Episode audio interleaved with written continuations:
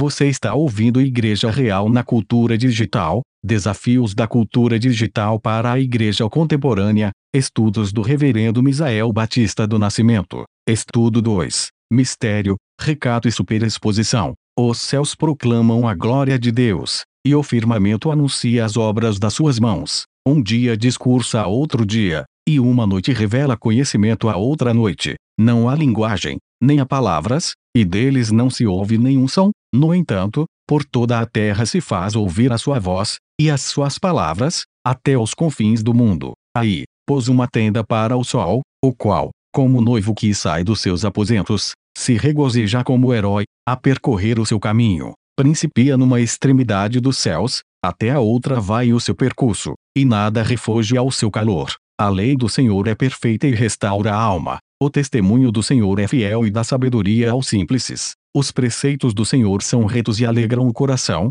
O mandamento do Senhor é puro e ilumina os olhos. O temor do Senhor é límpido e permanece para sempre. Os juízos do Senhor são verdadeiros e todos igualmente justos. São mais desejáveis do que ouro, mais do que muito ouro depurado, e são mais doces do que o mel e o destilar dos favos. Além disso, por ele se admoesta o teu servo, em os guardar. A grande recompensa, quem há que possa discernir as próprias faltas. Absolve-me das que me são ocultas. Também da soberba guarda o teu servo, que ela não me domine. Então, serei irrepreensível e ficarei livre de grande transgressão. As palavras dos meus lábios e o meditar do meu coração sejam agradáveis na tua presença, Senhor, rocha minha e redentor meu. Livro de Salmos, capítulo 19, versículos 1 até 14. Nós somos modificados pela superexposição digital. É por isso que temos de olhar para Salmos 19 pelo ângulo do desvelamento de mistérios. Com base neste salmo,